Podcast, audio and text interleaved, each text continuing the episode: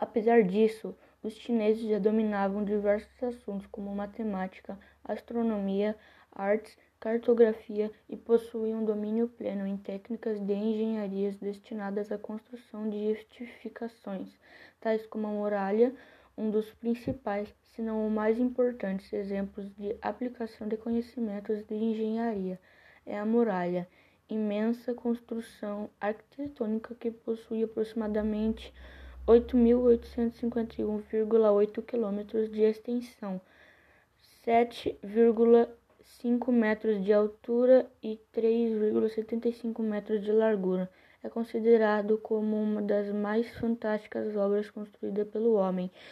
Hoje é reconhecida como uma das sete maravilhas do mundo. O objetivo militar da muralha da China era impedir a entrega de tribos nômades oriundas da Mongólia e da Manchúria. Essa, essa construção pretendia defender o norte do país contra tais invasores.